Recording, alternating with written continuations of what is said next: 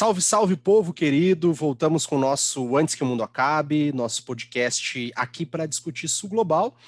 E hoje, aqui nesse dia 14 de maio, estamos gravando aqui numa sexta-feira, a gente volta para falar de um tema que ainda não tinha sido tratado diretamente, acho que a gente já falou em giro de notícias, mas a gente não tinha tratado diretamente ainda em nenhum dos nossos episódios, que é falar um pouquinho das tensões de Israel e Palestina.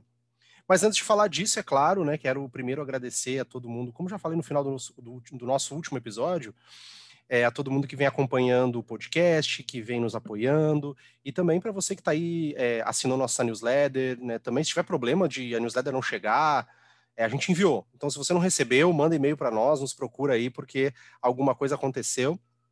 Mas, enfim, fica lá. A dica já aproveita e dá uma passadinha lá no padrim.com.br ver as opções lá de apoiar o podcast e também, claro, nos siga nas redes sociais aí no arroba QMA Podcast, no Twitter, no Instagram. Hoje a gente está aqui com um time reforçado de uma convidada quase colunista né, e cronista aqui do nosso podcast, mas antes de apresentá-la, é, e te dar as boas-vindas a ela, é claro, quero saudar minha amiga Giovana Zucato, estamos só nós dois aqui do time tradicional representando o time.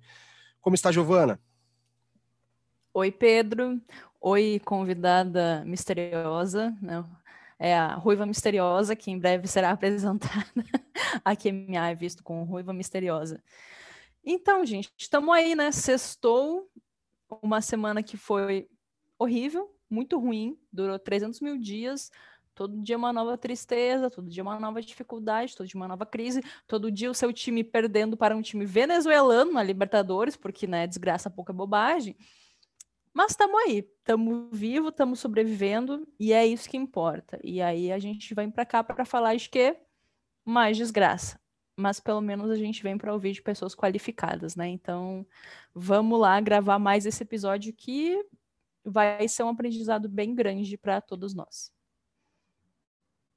Maravilha, Giovana. Sabe que eu, eu vim correndo para gravar o podcast, até atrasei aqui, nossa, nossa convidada, coitada, teve que esperar e, mas peguei um Uber que ele tava, além de tentar subir pelas calçadas e enlouquecer, ele ainda estava ouvindo YouTube.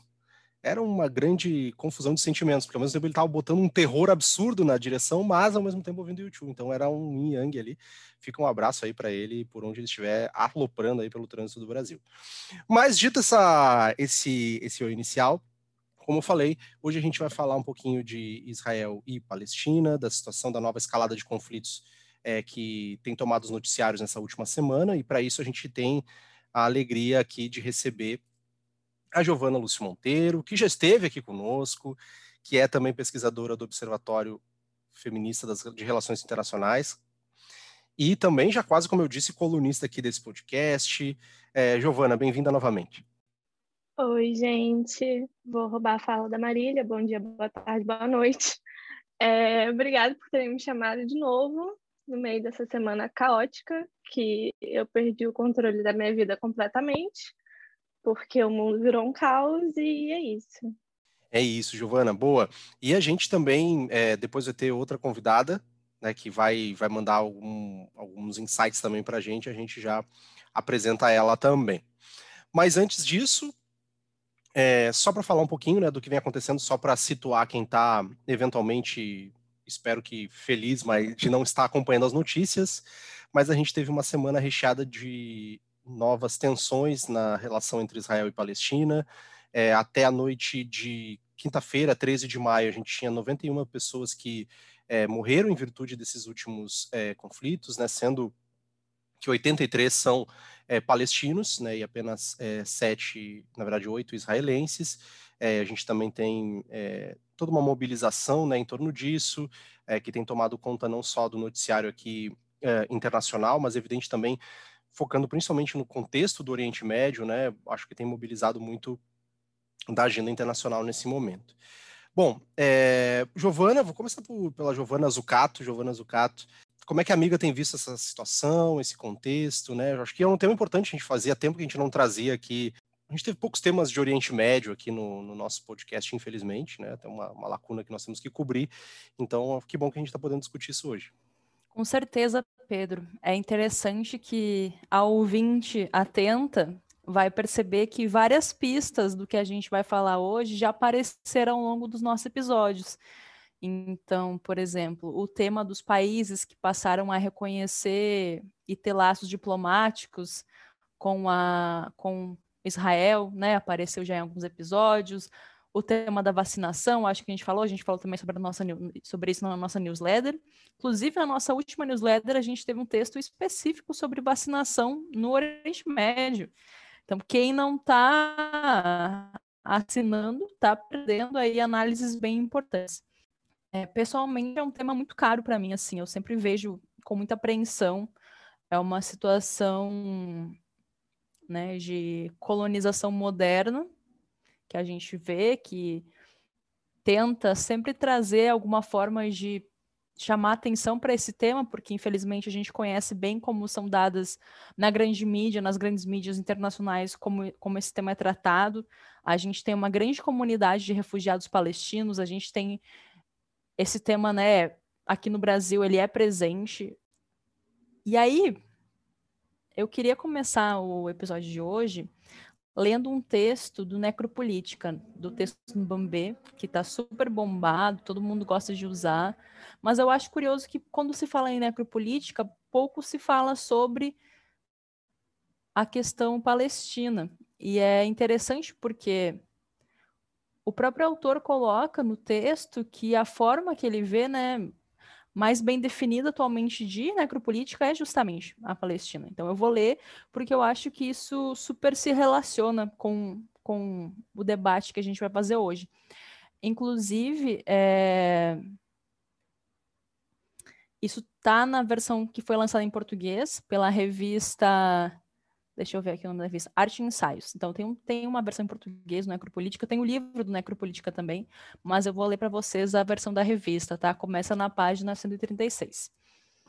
A forma mais bem sucedida de necropoder é a ocupação colonial contemporânea da Palestina. Aqui, o Estado colonial deriva sua reivindicação fundamental de soberania e legitimidade da autoridade de seu próprio relato de história e identidade. Essa narrativa é sustentada pela ideia de que o Estado tem o direito divino de existir. Então, entra em conflito com outra narrativa pelo mesmo espaço sagrado. Como, como, ambas são incompatíveis e suas populações estão entrelaçadas, qualquer, qualquer demarcação de território com base na identidade pura é quase impossível.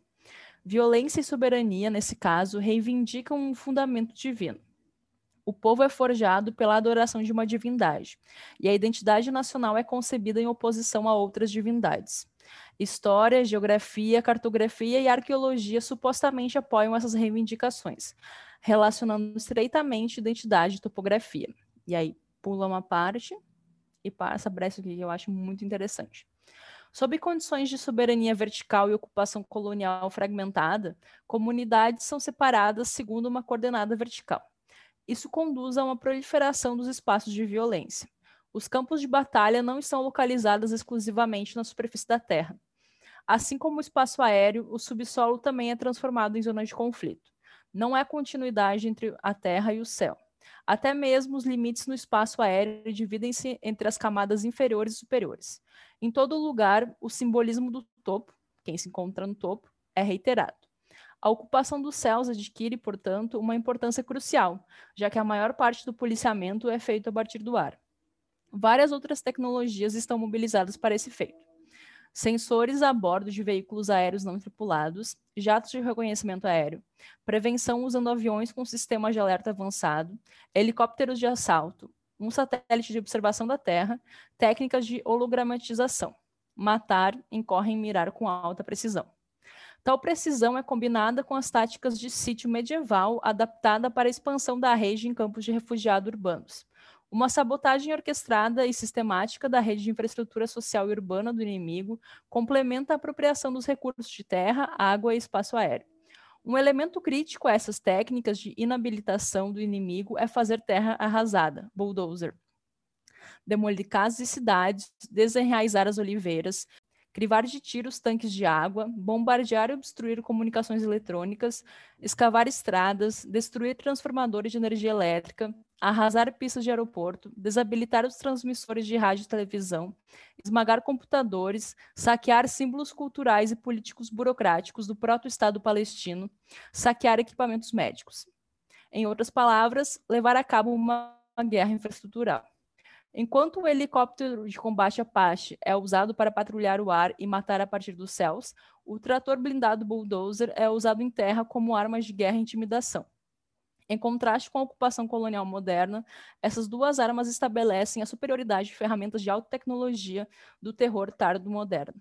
Como ilustra o caso palestino, a ocupação colonial contemporânea é uma concatenação de vários poderes, disciplinar, biopolítico e necropolítico. A combinação dos três possibilita ao poder colonial dominação absoluta sobre os, os habitantes do território ocupado. O estádio de sítio em si é uma instituição militar. Ele permite uma modalidade de crime que não faz distinção entre o inimigo interno e o externo. Populações inteiras são alvos do soberano. As vilas e cidades sitiadas são cercadas e isoladas do mundo. O cotidiano é militarizado. É otorgada a liberdade aos comandantes militares locais para usar seus próprios critérios sobre quando e em quem atirar. O deslocamento entre células territoriais requer autorização formal. Instituições civis locais são sistematicamente destruídas. A população sitiada é privada de seus meios de renda. As execuções ao céu aberto somam-se matanças invisíveis.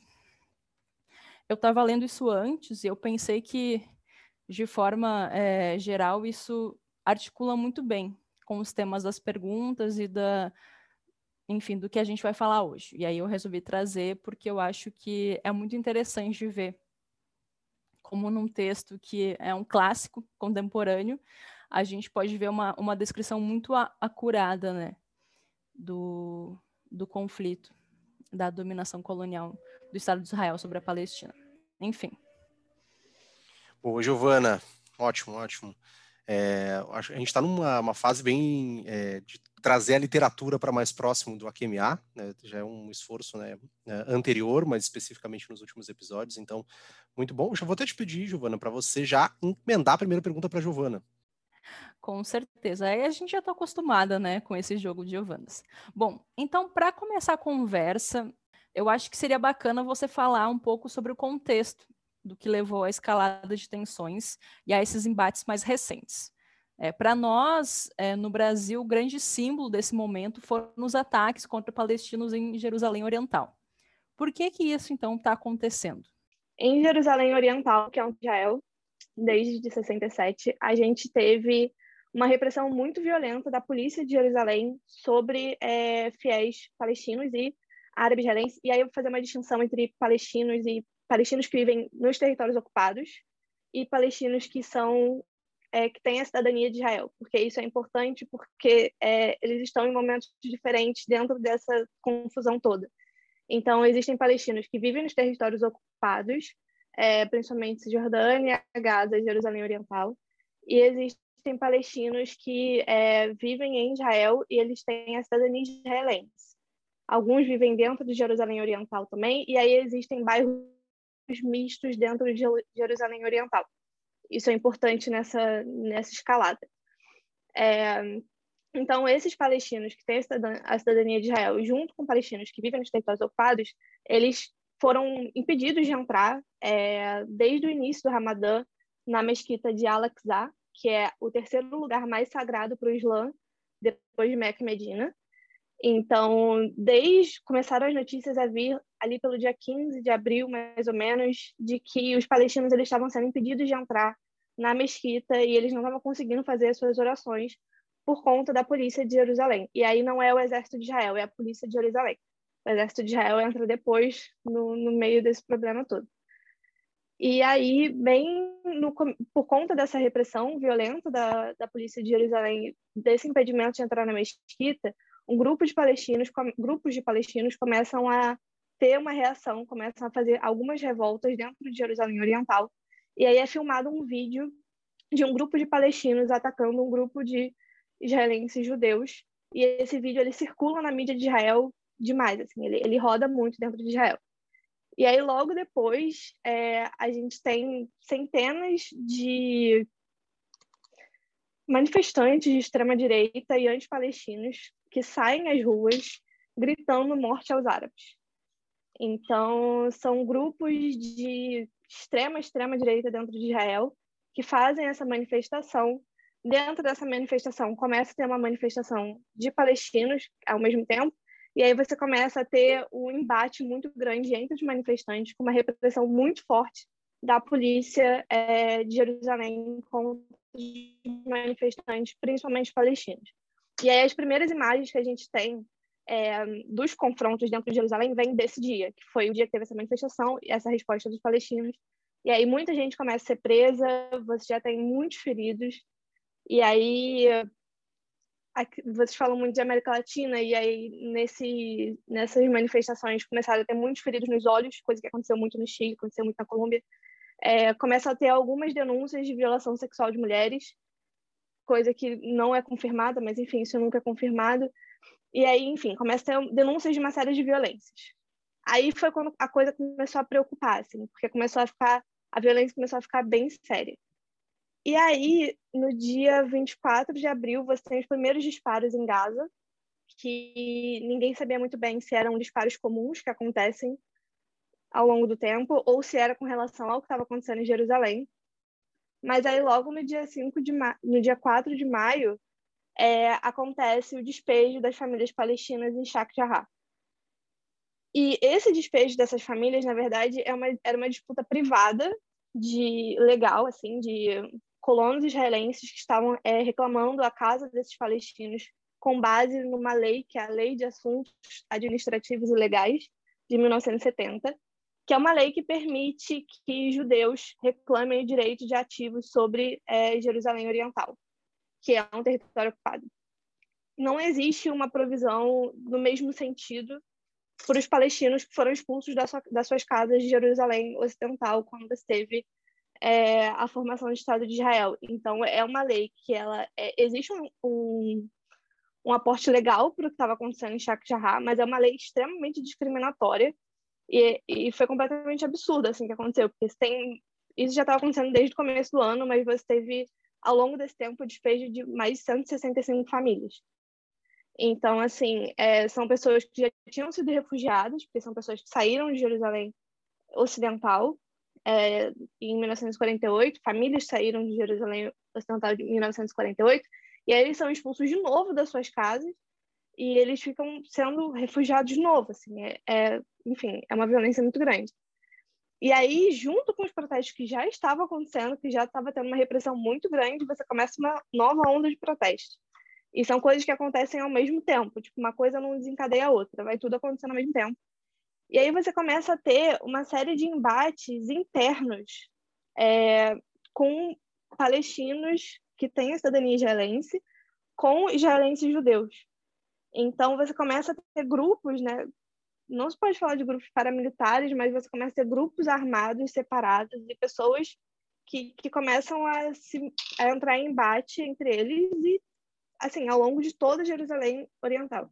E isso não é algo muito comum, assim, porque normalmente se evita a violência nesse sentido, tipo, principalmente violência armada dentro de Jerusalém, por conta de todos os símbolos religiosos. Mas, enfim, é mais ou menos isso. É muita coisa acontecendo ao mesmo tempo, assim. Obrigado, Giovana. É, bom que a gente tem tempo, daí é para você destrinchando aos poucos essa quantidade significativa de eventos que estão se sobrepondo. É, bom, eu acho que um, até você falou um pouquinho de como essas datas comemorativas ou, ou simbólicas né, se é, acumularam né, num, num período é, próximo, é, e eu acho que um do, dos, digamos assim, imageticamente falando, né, um dos símbolos desse, desse novo momento de escalada são as cenas na mesquita de Al-Aqsa, e se minha pronúncia estiver ruim aí, depois me ajudem, porque não, não é meu forte, mas que são muito efetivamente emblemáticas, né, marcam justamente, acho que a gente poderia colocar como, uh, até como um símbolo, né, desse, desse momento, né, da comemoração que aquilo gera na extrema direita israelense, né, e, e, e tudo mais.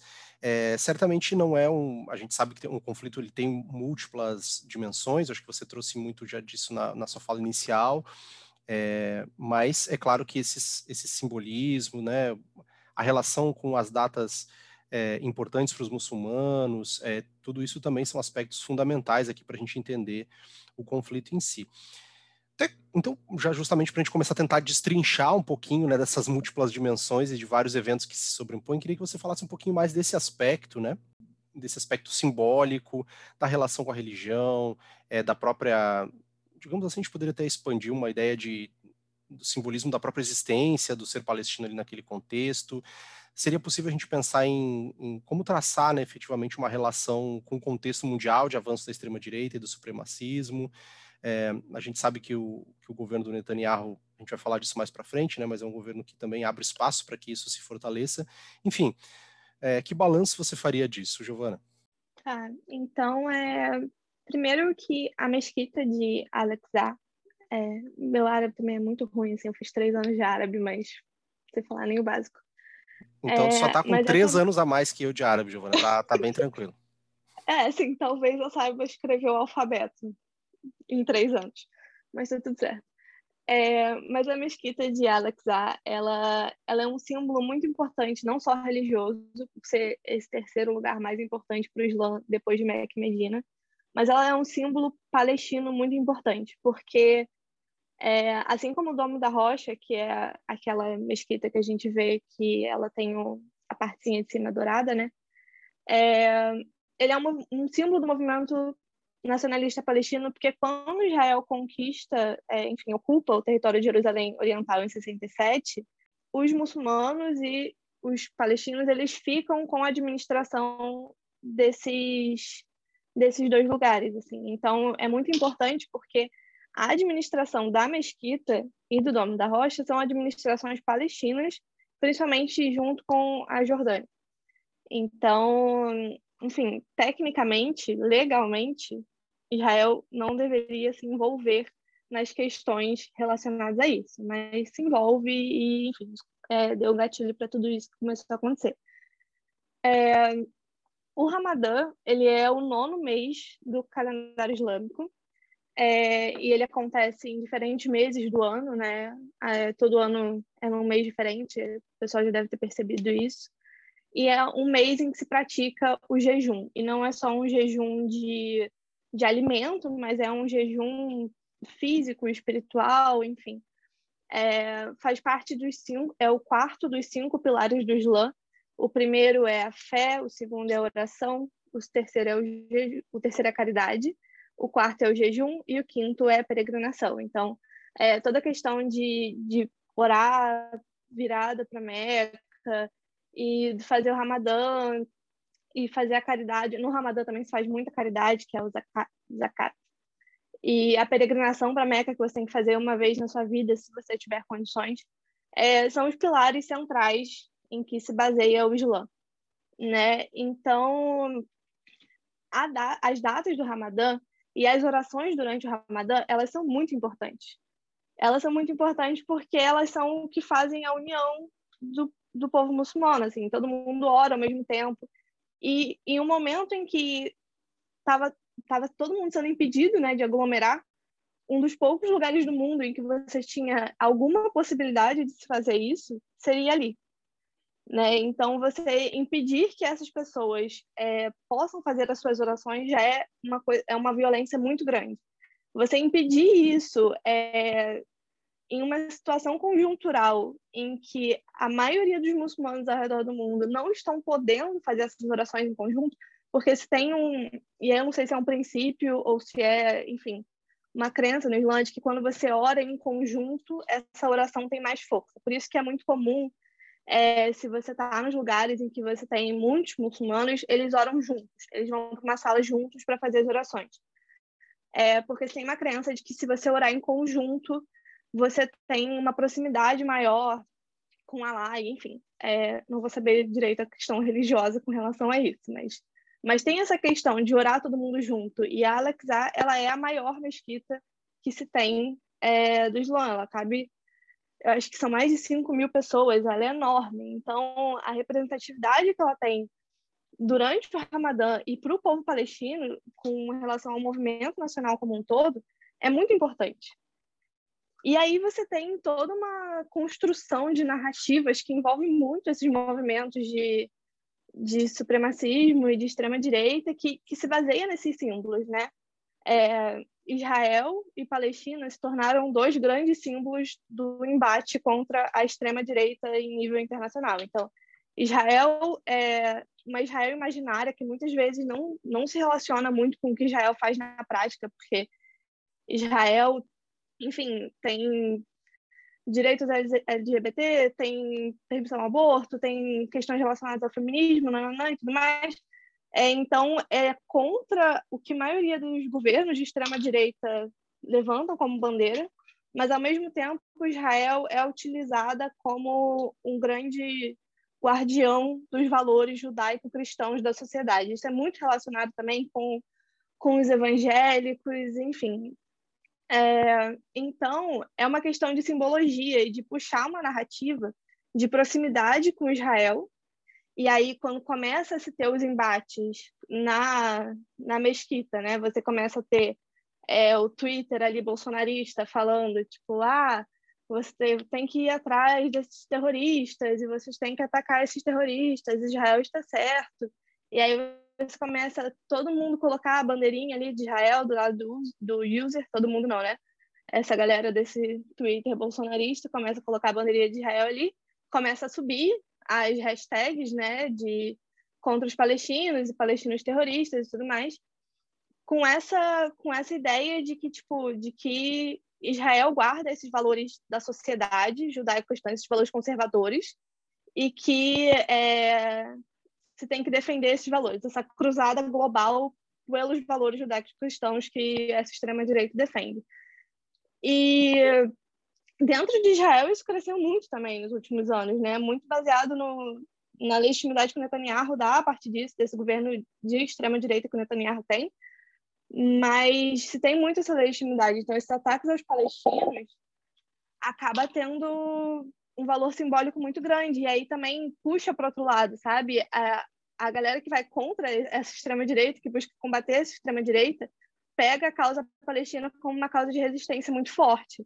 Então, tem poucas diferenciações internas dos palestinos, não se fala muito sobre é, as brigas entre o Fatah e o Hamas, ou entre, enfim, as um milhão de questões internas que se tem políticas na Palestina, mas é sempre a resistência palestina e sempre é, pegar a causa palestina como um, como um exemplo, sem entrar muito, não que não seja um exemplo, mas sem entrar muito nas questões internas. As coisas viram símbolos e eu acho que a cena da mesquita ela é muito emblemática porque porque ela ficou rodando com diferentes legendas, né? Então a primeira legenda era tipo nossa, vocês muçulmanos estão aí oprimindo mulheres, então olha, bem feito. E aí a outra era, ó, o grande povo palestino, que no meio de uma guerra o povo estava ali rezando de frente para a igreja, de frente para a mesquita, desculpa. Então, é, tinham cenas que eram muito fortes, assim, de, tinha uma cena que me tocou muito, que eram dois caras com um tapetinho na frente da Alexa, com um monte de policial ao redor deles, e, enfim, pegando fogo em volta, e eles ali orando, e, tipo, como esses símbolos eles são usados é muito fora dos contextos do que eles realmente acontecem, né? Eu acho que é isso. Não, muito bom, Giovana. É interessante, né? Porque é, quando a gente pega assim a, a gravidade, né, simbólica desse processo recente, claro que ele é histórico, mas se manifestando desse jeito nesse momento, é, talvez nos empurre a tentar pensar, né, é, possibilidades. Até adiantando um pouco, assim, botando um pouquinho mais para frente, assim, é, muita gente tem trabalhado com o que pode se desdobrar a partir disso, né? Israel falou da possibilidade agora de um, acho que até já foi confirmado, me atualizem se eu estiver desatualizado, mas de uma incursão terrestre, é, a faixa de Gaza, ainda não foi, tá, beleza, então bom saber, mas eu vi que estava sendo aventado, discutido essa possibilidade, e outra possibilidade que muitos têm discutido é a, a hipótese de uma guerra civil, né, justamente porque tem ocorrido manifestações de é, palestinos israelenses, né, que têm a cidadania, como você mencionou lá no início, é, contrário ao que vem acontecendo, né, o que tem levado às tensões também em outras cidades é, do país. Você acha que essa é uma possibilidade, uma possibilidade de uma guerra civil, Giovana, como muitos vêm trabalhando? Olha, eu, eu sou muito receosa em fazer especulações sobre o que está acontecendo, porque, enfim, é, é um caso muito complexo. Eu acho que está acontecendo uma coisa que não acontecia antes. Primeiro, bombardeios diretos para Jerusalém, então isso é uma coisa que não acontecia. Normalmente, os bombardeios eles aconteciam perto da fronteira com Gaza é, ou perto da fronteira com a Cisjordânia, mas Jerusalém normalmente é poupado por conta da simbologia religiosa, que Jerusalém tem e porque é uma cidade que já foi bombardeada muitas vezes, já foi destruída e reconstruída muitas vezes. Então, enfim, se tem uma tentativa de ficar longe de Jerusalém quando os conflitos acontecem. E assim, a primeira coisa que aconteceu foi bombardeio Jerusalém. Foi bem no comecinho, assim, e o, os bombardeios caíram em um bairro muito próximo de Jerusalém, não caiu em Jerusalém por conta do Iron Dome, né, que é o sistema de defesa de, de mísseis de Israel, e mas enfim, caiu muito próximo de Jerusalém, isso não é uma coisa comum de se acontecer. Outra coisa que não é comum de acontecer é o nível que estão tendo os embates internos entre os palestinos que têm cidadania israelense e os israelenses judeus. É, tem um crescimento da extrema-direita absurdo assim, nos últimos anos dentro de Israel. O Netanyahu, é, nessas últimas eleições, um dos grupos que ele estava tentando fazer aliança era um grupo de extrema-direita israelense, um partido de extrema-direita israelense, e um partido árabe também, que é completamente contraditório, o Netanyahu é muito contraditório. Mas, enfim, é... então esse crescimento absurdo da extrema-direita que tem acontecendo nos últimos anos em Israel, junto com esses embates e esse essa novidade, né, de, de ataques dentro de Jerusalém e tudo mais, eu, assim, se eu tivesse que fazer uma aposta, não querendo fazer uma aposta, porque provavelmente eu posso estar errada daqui a 10 minutos, é, eu acho que a coisa pode escalar, sim, para uma guerra civil.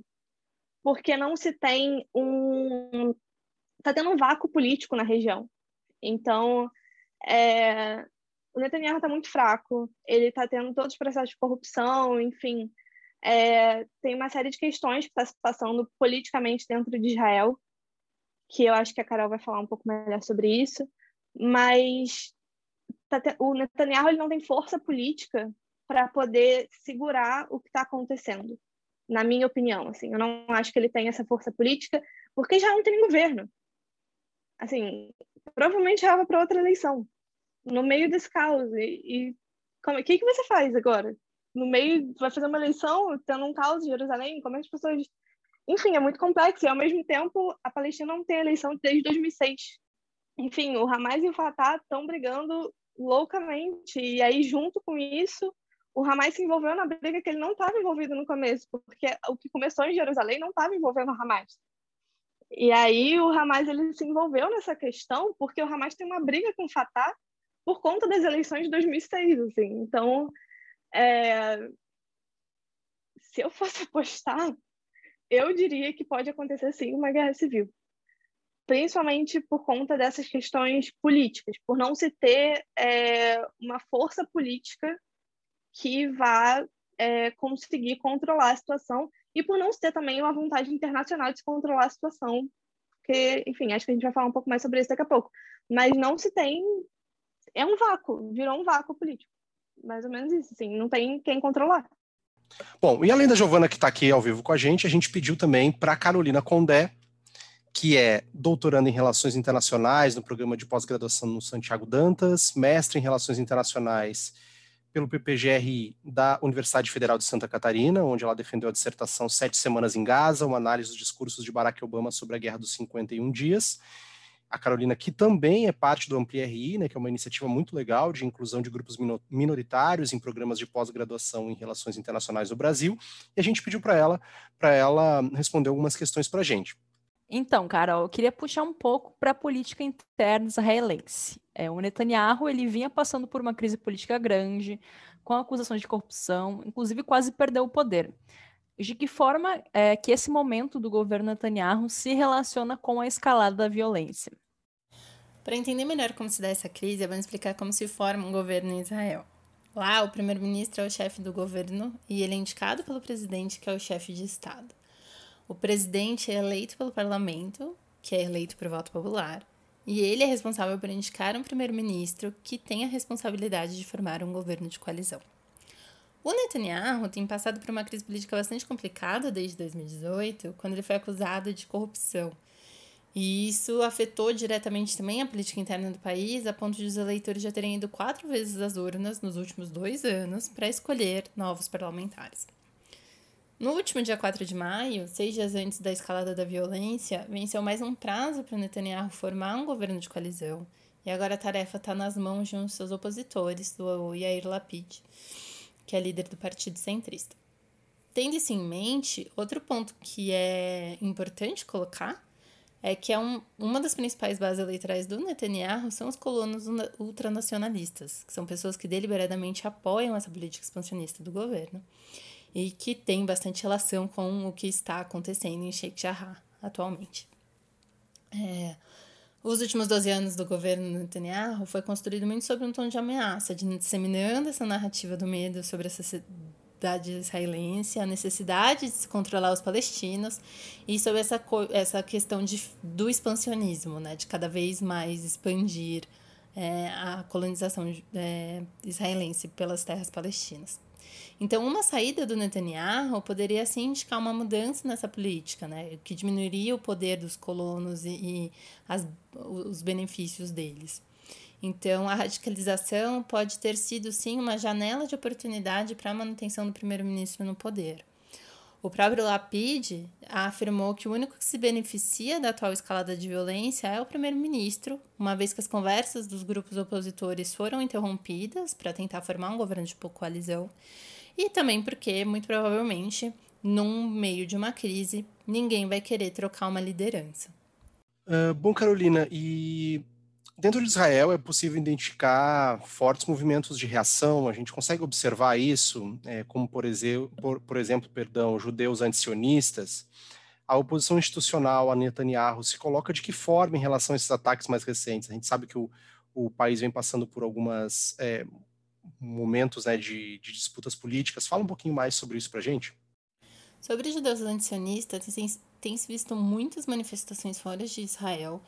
E dentro, uma das principais organizações, por exemplo, é o movimento de judeus ultra-ortodoxos, o Neturei Karta, que tem se posicionado contra as políticas coloniais de Israel há muito tempo e agora, com toda essa violência que, estamos, que a gente tem assistido, eles também têm se posicionado bastante contra as práticas do, do Estado. Politicamente, é possível identificar movimentos de reação contra a atual escalada de violência, sim, mas eles são massivamente contra o Netanyahu, né? O que se vê são acusações de opositores do primeiro-ministro de fazer uso da situação para se perpetuar no poder, ainda mais porque os ataques iniciaram quando existia uma conversa que rumava para a formação de um novo governo no qual o Netanyahu deixaria de ser o primeiro-ministro. Então, o que se tem é, o que tem são muitos analistas apontando que agora a coalizão que se desenhava e que envolvia desde partidos de direita até a United Arab List, que é liderada pelo Mansour Abbas, provavelmente não vai ser possível e que a depender de como vai terminar essa ofensiva, o Netanyahu deve sair mais fortalecido. Carol, eu queria aproveitar e pedir para que tu falasse um pouco mais como está a atual situação humanitária na faixa de Gaza. Para falar da situação humanitária na faixa de Gaza, é importante lembrar que esse território ele tem 362 km quadrados e 2 milhões de habitantes, o que dá uma densidade demográfica de mais de 4 mil pessoas por quilômetro quadrado, e é uma região que está sob bloqueio desde 2007. É, até a ofensiva que começou semana passada, outras três já tinham acontecido desde então, que foi a que entre dezembro de 2008 e janeiro de 2009, uma em 2012 e outra, a última, em 2014. A última, chamada de Operação Margem Protetora, ou Guerra de 51 Dias, durou 51 dias e até então era considerada a mais danosa das operações, né, das ofensivas. Desde a destruição da infraestrutura até o número de mortes. Foram mais de 2.500 mortes, sendo mais de 600 crianças. E eu digo que até então, porque já há quem diga que a atual ofensiva, que não tem nenhuma semana, já é pior do que a anterior. É, a condição pré-início da violência era, de acordo com o relatório do Escritório das Nações Unidas para a Coordenação de Assuntos Humanitários para os Territórios Ocupados, que é do dia 6 de maio, ou seja, quatro dias antes do, do início da atual ofensiva, era o seguinte os habitantes de Gaza recebiam em média 14 horas de eletricidade por dia. Apenas 4% das casas da faixa de Gaza tinham acesso à água potável. 97% da água do aquífero que abastece a região era considerada imprópria para consumo pela OMS. A taxa de desemprego estava em 47%. 75% da população tinha acesso reduzido a alimentos, 21.500 habitações precárias e 3.700 alocados internos. Os últimos dados são de mais de 38 mil deslocados internos, e com a destruição de prédios e quarteirões residenciais, os números só tendem a piorar. Além disso, é, uma estação de filtragem de água foi destruída e toda uma estrutura rodoviária também, né? O principal acesso a um dos principais hospitais da região foi completamente bombardeado.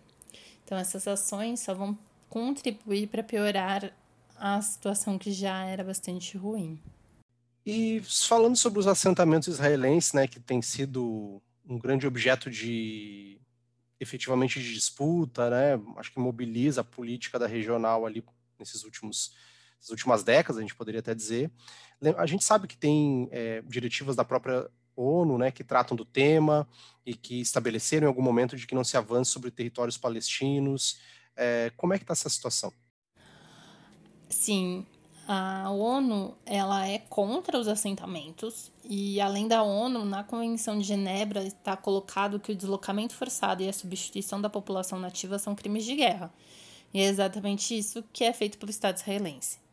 Né, o crescimento dos assentamentos ele não é de hoje, ele é antigo, ele acontece desde o fim da Guerra dos Seis Dias, em 1967, que é quando tem o início do processo de anexação de parte da Cisjordânia e de Jerusalém Oriental. E esse, é, essa prática, ela é base da política do governo Netanyahu. E sobre isso, algo que é importante e necessário pontuar é, é que, além de já ter sido uma política, de ser uma prática, é, de muito tempo, com a transferência da embaixada estadunidense de Tel Aviv para Jerusalém em 2018, esse processo se acelerou bastante, o processo de despejos e de substituição da população. De acordo com o levantamento da ONG Direitos Humanos Iramin, Desde 2018, 271 casas palestinas foram destruídas em Jerusalém Oriental, sendo que 140 delas foram o ano passado, foram em 2020, ou seja, no meio da pandemia as pessoas estavam sendo expulsas das suas casas e elas não tinham casas para ir. É, e tudo isso para abrir espaço para novas casas, para colonos, né? aumentando ainda mais o problema de refugiados internos e ainda durante uma crise de saúde internacional. Então, o Sheikh Jarrah é parte desse processo, que é bom apontar um processo contínuo que acontece desde 1948. E por isso que hoje muito se tem apontado para ser uma, o que a população palestina vive é uma Nakba em curso. Ela não acabou há 73 anos atrás. Obrigado, Carolina Condé, obrigado pela, pela contribuição. E agora a gente volta para nossa conversa com a Giovana. Então, é, anteriormente você já falou um pouco sobre o, o vácuo político regional. E aí agora eu queria puxar, né? Começar a puxar para a política internacional, mas primeiro pela região. É, como, eu, como eu falei no começo, recentemente, e aí por iniciativa ainda do governo Trump, alguns países vizinhos e países que são membros da Liga Árabe, sendo a Liga Árabe a principal apoiadora da autoridade palestina, né? É, esses países estabeleceram relações diplomáticas com Israel, que inclusive era uma questão histórica. Aí o que eu te pergunto é: esse movimento tem uma relação ou de que forma isso impacta na crise atual? Pensando né, nesse quadro de mudança das alianças políticas regionais, o que é que muda em relação às crises anteriores? E aí tem uma questão mais específica, né? O Egito, ele tem atuado de alguma forma para mediar a situação? Tá, então, é, eu acho que tem um impacto menor as alianças e maior a conjuntura em que os países estão envolvidos, porque por mais que se tenham alianças sendo forjadas já há algum tempo com relação a Israel, é, Israel é o único país ali da região que está minimamente salvo da crise de saúde. Assim. Então, a gente tem uma situação regional que é não regional, assim, a gente tem uma situação global que é de crise de saúde, crise econômica. É, não acho que os países. E aí, assim, é aquilo, né? Estou fazendo uma análise que eu posso estar errada daqui a 10 minutos. Mas eu não acho que tenha um interesse dos países ao entorno de se envolver em um novo conflito na região da Palestina, por muitos motivos. Primeiro, porque é, não acho que Israel precise de um apoio internacional para se fazer o que está sendo feito. É, a diferença bélica entre Israel e Palestina é uma coisa completamente surreal, assim. Se for feita uma declaração de guerra, é uma guerra que não dura muito tempo. Infelizmente, é uma guerra que não dura muito tempo, que vai terminar com um massacre palestino. Então, como já aconteceram muitas outras guerras em que é, Israel foi declarado guerra e você teve um massacre palestino em pouquíssimo tempo. Estava é, rodando muito uma imagem de, da, da pirâmide etária de Gaza, né? Porque você tem um número absurdo de crianças e um número muito pequeno de adultos. E, assim, por que será que isso acontece, né? Por que, que morre tanta tanta criança em Gaza? Por que, que morre tanto adolescente em Gaza? Porque já morreu muita gente em Gaza, você não tem população. Entendeu? Então, é, a probabilidade de você ter, de você começar uma guerra, você ter um massacre palestino, sem que tenha necessidade de envolvimento de atores regionais, é muito grande. E aí, já, os, os, as alianças de Israel, é, eu acho que são alianças que são muito mais políticas, e principalmente quando Israel se insere no debate internacional, do que ali para a questão da Palestina. Então, é, com relação à questão da Palestina, o Biden ele está se segurando muito para falar alguma coisa. Ele falou que é para terem calma na escalada de conflito e aí ele está travando a resolução da ONU. Assim, ele está barrando a resolução da ONU desde o começo da semana. E quando no governo do Trump se tinha um apoio massivo a Israel, mas o apoio a Israel, é, da forma como Trump fazia, foi uma questão do governo do Trump. Os presidentes anteriores, eles sempre ficavam ali em cima do muro, né? Não vamos apoiar Israel, porque, enfim, tem uma série de condenações internacionais pela colonização dos territórios palestinos, mas a gente também não vai ficar mal com Israel. Então a gente fica aqui nesse em cima do muro e a gente não faz muita coisa com relação a isso não acho que a Arábia Saudita vai se envolver muito seriamente na situação, porque é isso, assim, vai se envolver politicamente. Eu acho que Israel tem um alcance é, político internacional maior que a Arábia Saudita, e aí militarmente não acho que Israel precise nessa situação. E aí a, eu acho que a questão principal é quem vai apoiar os palestinos. E aí eu acho que é nessa situação em que fica mais triste, assim, porque os países que normalmente apoiam os palestinos não acho que tenham condição hoje de apoiar. E aí, enfim, é, é isso, assim, é, a Jordânia vai apoiar os palestinos? Não acho que vá. É, o Líbano vai apoiar os palestinos? Também não acho que vá. Então, você tem aliados que são históricos e que é, não acho que vão tentar ajudar na situação. O que pode acontecer é essa questão de, de tentar mediar. E aí, essa mediação, que eu acho que pode partir ou dos Estados Unidos, então o Biden tentar ali surgir com mais novo acordo de Oslo e fazer aquela fotinho bonita que se fez em anos atrás, mas eu não acho que, que ele vai querer bater de frente com relação a isso, porque a situação interna e de outras regiões está muito caótica. E, e aí vem o Egito, né? Aí talvez o Egito possa mediar essa situação. Talvez. Mas o Egito tem toda a questão de que, enfim, deu a volta nos palestinos aí é, anos atrás e, e tem um ressentimento com relação a isso, principalmente com, por parte do Hamas. Então, é, enfim, sou muito desesperançosa com relação a, a soluções para essa situação toda. Você puxou o gancho dos Estados Unidos ali a partir do, da mudança né, que se tem é, já a partir do governo Biden, né, alguma mudança que a gente observa em relação ao Trump, que foi efetivamente né, um, um ponto fora da curva, como você mencionou, da política externa dos Estados Unidos historicamente. Deixa eu aproveitar para você, né, você já falou um pouquinho dos Estados Unidos, mas como é que as grandes potências têm se posicionado em relação ao tema? A gente sabe que muitas vezes elas ficam um pouco omissas em relação a esses temas, mas se você tem observado, é, eu pelo menos vi que o Reino Unido tentou, tem tentado né, se manifestar, acho que até pelos laços coloniais que estabelece com a região. Como é que você vê essa posição das grandes potências? Eu acho que a posição das grandes potências, ela não, não é muito diferente do que normalmente é a posição com relação à causa palestina.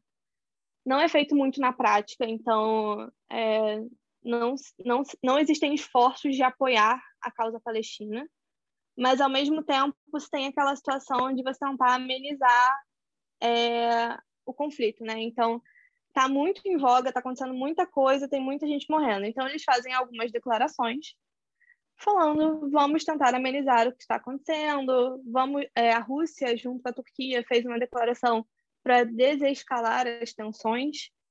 É, os Estados Unidos pediu calma, então Biden pediu essa calma.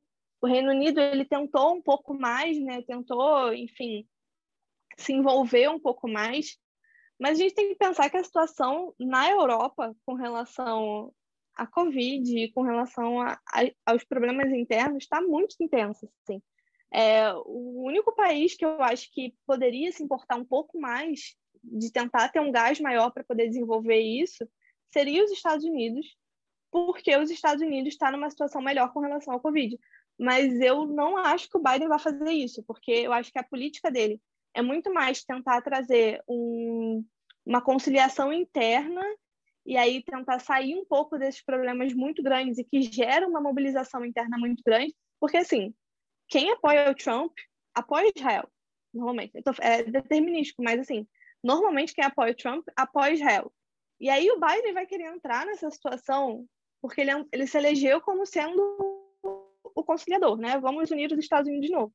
Aí o Biden vai entrar nessa situação de novo para reacender toda essa questão que envolve Israel-Palestina dentro de Israel, todo o lobby israelense que tem dentro do, do, do Congresso dos Estados Unidos, é, toda, toda a informação que isso gera dentro dos Estados Unidos com relação ao conflito Israel-Palestina, eu não acho que é um vespeiro que o Biden vai querer mexer. É, porque eu acho que isso vai atrapalhar os planos que ele tem para os próximos meses, assim que são de começar essa conciliação.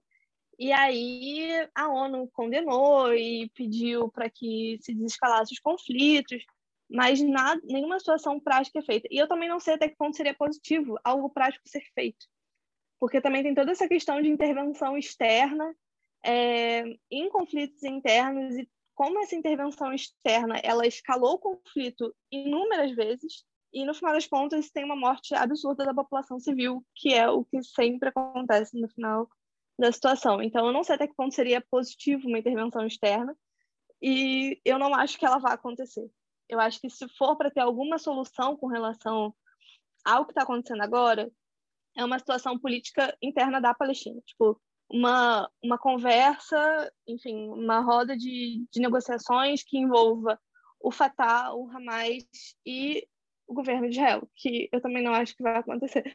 Estou muito pessimista nesse podcast, mas é isso. É isso, né?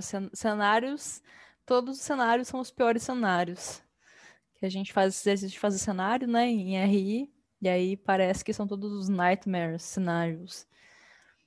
Para fechar, então, queria puxar um pouco é, mais para o teu tema especificamente, né? Eu sei bem que você tem uma pesquisa sobre isso, e eu queria te pedir para falar um pouco mais sobre as dimensões generificadas, né? As dimensões de gênero dessa crise e das políticas israelenses para os territórios palestinos.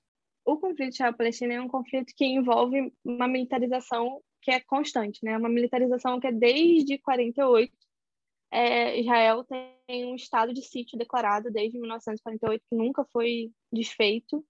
Israel é o único país do mundo em que você tem é, o alistamento obrigatório para mulheres.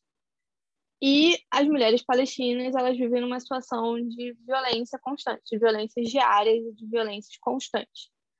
E aí disso surgem inúmeros problemas, né? Você tem é, mulheres militares que em Israel que sofrem uma série de violações dentro do exército, porque essas mulheres elas são inseridas num ambiente que é extremamente masculino e extremamente problemático, assim, não é porque se tem mulheres dentro do exército que ele magicamente se torna um exército é, que não vai violentar mulheres, assim. pelo contrário. É, e aí essas mulheres elas sofrem violações e elas perpetram uma série de violências as, as militares israelenses elas não são menos violentas porque elas são mulheres, assim. Elas estão na, na IDF, que é a Israeli Defense Force, que é a Força de Defesa de Israel. Elas estão nessas, nessas forças militares, elas provocam uma violência enorme contra os palestinos, uma violência que é constante, uma violência que é diária, principalmente nos territórios ocupados. Então, e as mulheres palestinas elas sofrem essas violências diárias. Então, é, tem muitas mulheres que para passarem, para irem trabalhar, tem que passar por checkpoints e quando você passa por um checkpoint, você pode ser revistado de qualquer maneira, inclusive sem roupa, inclusive tendo, enfim, suas partes íntimas apalpadas e é, são mulheres israelenses que fazem isso, mas essas mulheres não são menos violentas. É, além disso, existem milhões de casos assim, de mulheres palestinas que não conseguiram fazer o parto, porque elas não conseguiam passar de um lugar para o outro, porque tinha um checkpoint no meio. Eu não sei se vocês já viram como é um checkpoint, mas assim, é, é uma barreira que você tem no meio de uma região que vai que é controlada por Israel. Então, os territórios ocupados eles são todos controlados por Israel, e aí você tem barreiras para se passar de um lugar para o outro principalmente para passar dos bairros que são totalmente palestinos para os bairros que são de colonos israelenses. Então, quando você vai transitar, às vezes essa separação é tipo assim, a tua casa é a casa da tua mãe, sabe? Você vai para casa da sua mãe, você tem que passar por um checkpoint. Às vezes é o teu trabalho.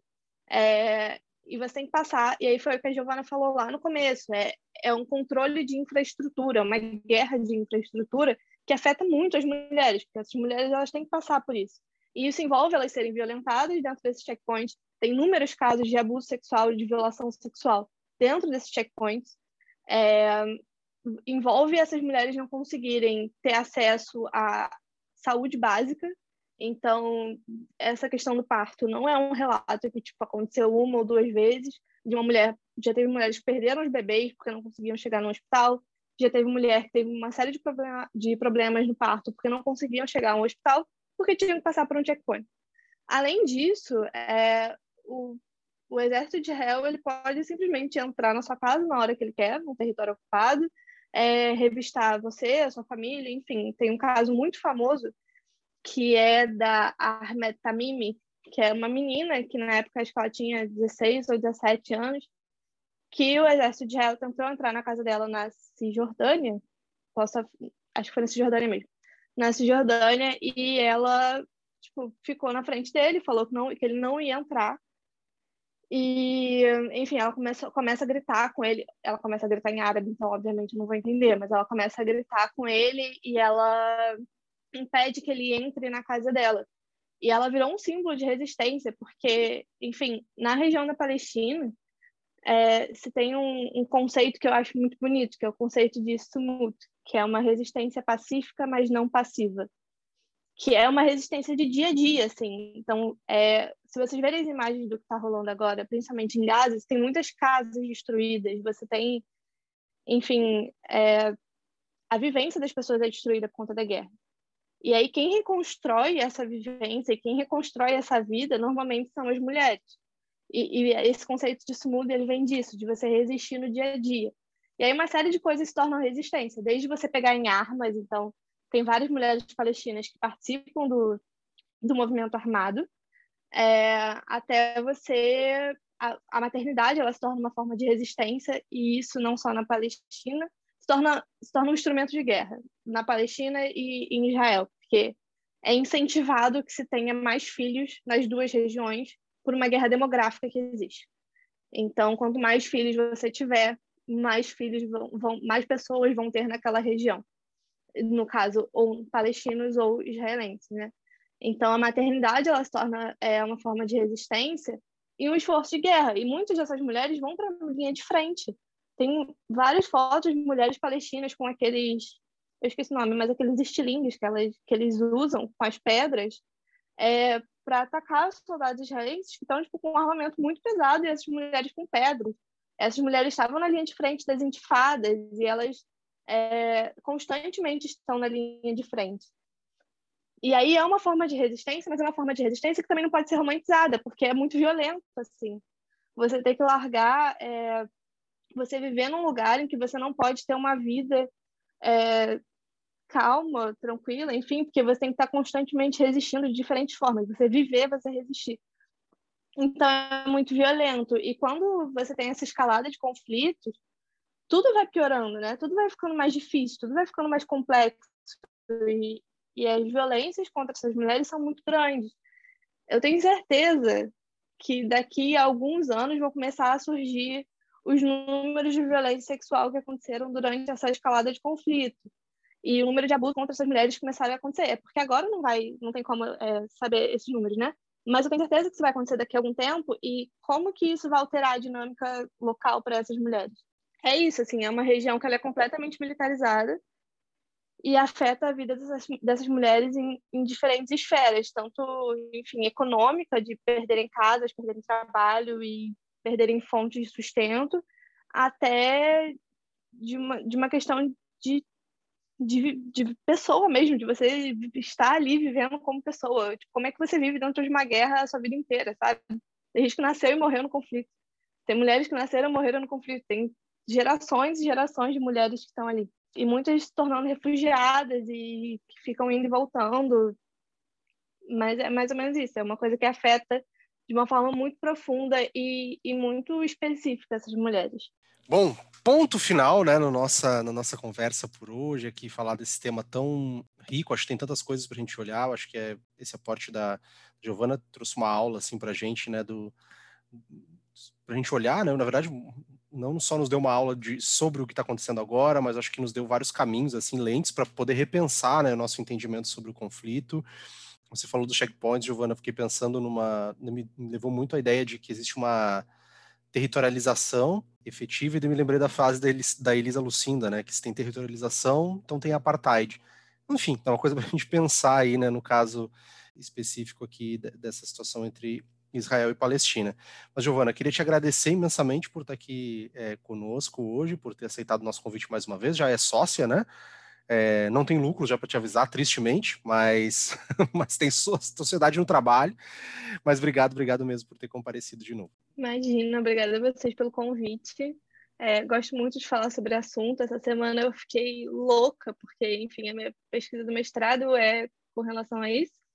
E aí eu não conseguia sentar para fazer nada dez minutos seguidos, porque, enfim, eu estava tentando entender o que estava acontecendo. Porque eu ainda não entendo e eu acho que ninguém dá para entender de agora, então só tem um conselho que dá para eu dar, é não tirem conclusões sobre o que está acontecendo, porque é muito complexo, muito difícil, e se você vê alguém fazendo uma thread de cinco tweets explicando o conflito Israel-Palestina, provavelmente tem alguma coisa de errado, porque não dá para você explicar um conflito de mais de 70 anos numa thread de cinco tweets. Não, não dá para entender. Assim. É, muito, é muita coisa, é muito complexo. Boa, boa. Giovana Zucato, amiga, como. Já vou me despedindo de você. Tchau. Tchau.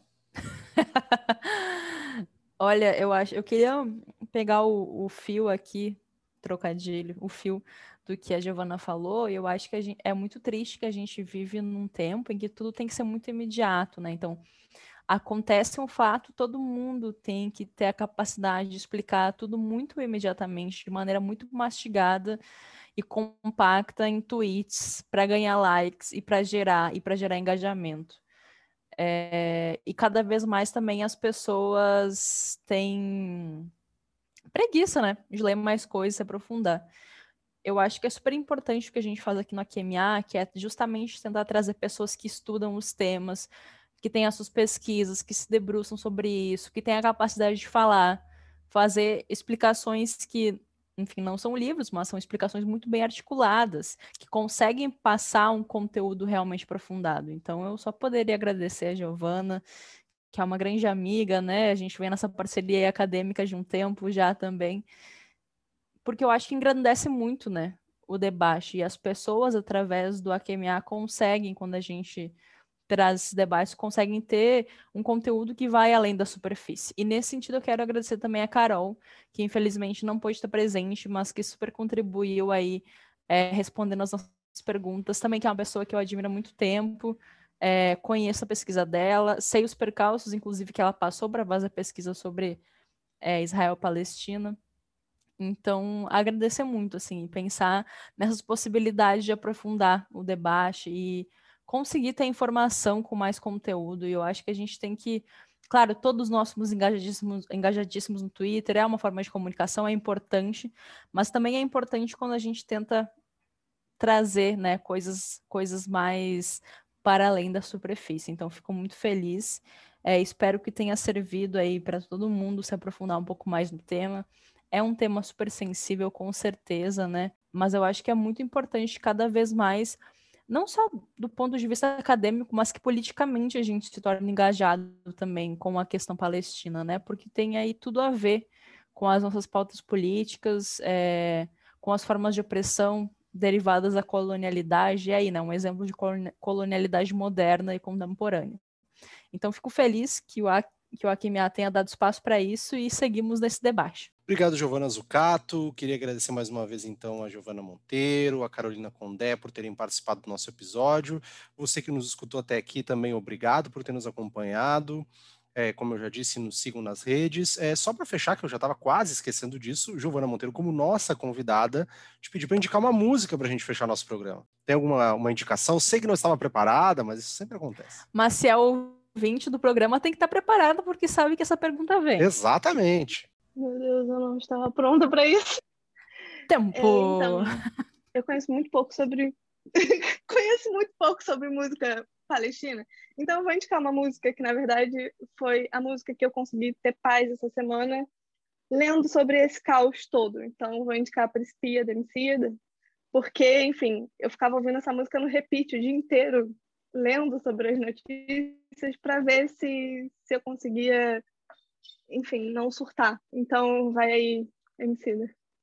E aqui esse podcast muito foi de Emicida, então tudo certo. Tá em casa, tá tudo em casa. Boa, Giovana, obrigado, obrigado mesmo. Vocês, a gente volta em breve já com mais episódios, logo na sequência deve ter outro episódio aí. Claro que vocês é, devem estar se perguntando, em Colômbia, as pessoas que mais falam de América Latina, os sul-globalistas que só falam de América Latina, quando não tô brincando, a gente fala de tudo, viu? Aqui hoje Israel e Palestina. Mas logo, logo vem um episódio de Colômbia também, e a gente se vê por aí.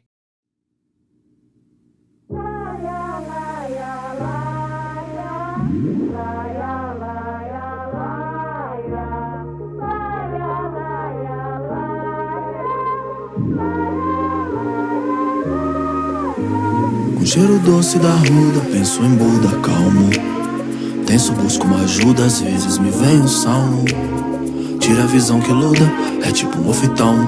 E eu que vejo além do palmo, por mim, tu, Ubuntu, algo almo. Se for pra crer no terreno, só no que nós tá vendo mesmo. Resumo do plano é baixo, pequeno, mundano. Sujo, inferno e veneno. Frio, inverno e sereno. Repressão e regressão. É um luxo ter calma, a vida escalda. Tento leal, nós pra além da pressão. Nações em declive na mão desse barrabás Onde o milagre jaz Só prova a urgência de livros perante o estrago que um sábio faz. Imersos em dívidas avidais sem noção do que sondagem faz. No tempo onde a única que ainda corre livre aqui São nossas lágrimas. Eu voltei pra matar tipo infarto Depois fazer renascer estilo parto. Eu me refaço fato descarto De pé no chão, homem comum. Se a benção vem, a me reparto. Invado cela, sala, quarto. Rodeio o globo, hoje tô certo de que Todo mundo é um. E tudo, tudo, tudo que nós tem é nós. Tudo, tudo, tudo que nós tem é tudo, tudo, tudo que nós tem é nós. Tudo, tudo, tudo que nós tem é tudo, tudo, tudo, tudo que nós tem é nós. Tudo, tudo, tudo que nós tem é tudo, tudo, tudo que nós tem é nós. Tudo, tudo, tudo que nós tem Calhe o cansaço, refaça o laço. Ofereça um abraço quente. A música é só uma semente. Um sorriso ainda é a única língua que todos entendem. Calhe o cansaço, refaça o laço. Ofereça um abraço quente. A música é só uma semente. Um sorriso ainda é a única língua que todos entendem. Tipo um girassol, meu olho busca o sol, mano. Crê que o ódio é solução. Essa é sommelier de anzol. Barco à deriva sem farol, nem sinal de aurora boreal. Minha voz corta a noite igual um roxinol. No foco de pôr amor no hall. Tudo que bate é tambor, todo tambor vem de lá. Seu coração é o Senhor, tudo é África. Pois em prática, essa tática, matemática falou. Enquanto a terra não for livre, eu também não sou. Enquanto ancestral de quem tá por vir, eu vou. Cantar com as meninas enquanto germina o amor. É empírico, meio onírico, meio pírico. Meu espírito quer que eu tire de tua dor. Quer me voltar descarga de tanta luta Adaga que rasga com força bruta. Deus, porque a vida é tão amarga. Na terra que é casa da cana de açúcar E essa sobrecarga frustra o gueto Embarga e assusta ser suspeito. Recarga que puxa que igual Jesus No caminho da luz todo mundo é preto É, me foi. Simbora que o tempo é rei Vive agora, não há depois. Ser tempo da paz como cais que vigora nos maus lençóis é um dois, um dois, longe do playboy Como um monte de dois, forte como sóis No front sem bois, forte como nós. Lembra a rua é nós. Tudo, tudo, tudo que nós tem é nós. Tudo, tudo, absolutamente tudo. Tudo que nós tem é isso, uns aos outros. Tudo o que nós tem é uns aos outros. Tudo. Vejo a vida passar num instante. Será tempo bastante que tenho pra viver? Não sei, não posso saber. Quem segura o dia de amanhã na mão? Não há quem possa acrescentar um milímetro a cada estação. Então, será tudo em vão, banal, sem razão? Seria. Sim, seria se não fosse o amor. O amor cuida com carinho, respira o outro, cria o elo, o vínculo de todas as cores. Dizem que o amor é amarelo. É certo na incerteza, socorro no meio da correnteza. Tão simples como um grão de areia, confunde os poderosos a cada momento. Amor é decisão, atitude, muito mais que sentimento. Alento, fogueira, amanhecer.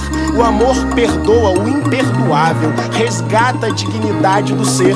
É espiritual, tão carnal quanto angelical. Não tá no dogma ou preso numa religião. É tão antigo quanto a eternidade. Amor é espiritualidade, latente, potente, preto, poesia. Um ombro na noite quieta, um colo para começar o dia. Filho, abrace sua mãe.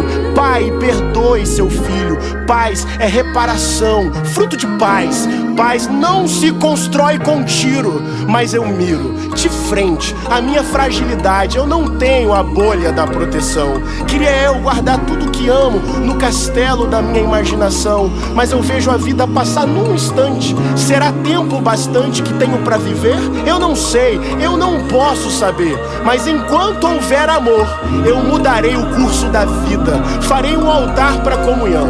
Nele eu serei um com o mundo até ver o ubuntu da emancipação, porque eu descobri o segredo que me faz humano. Já não está mais perdido o elo. O amor é o segredo de tudo e eu pinto tudo em amarelo.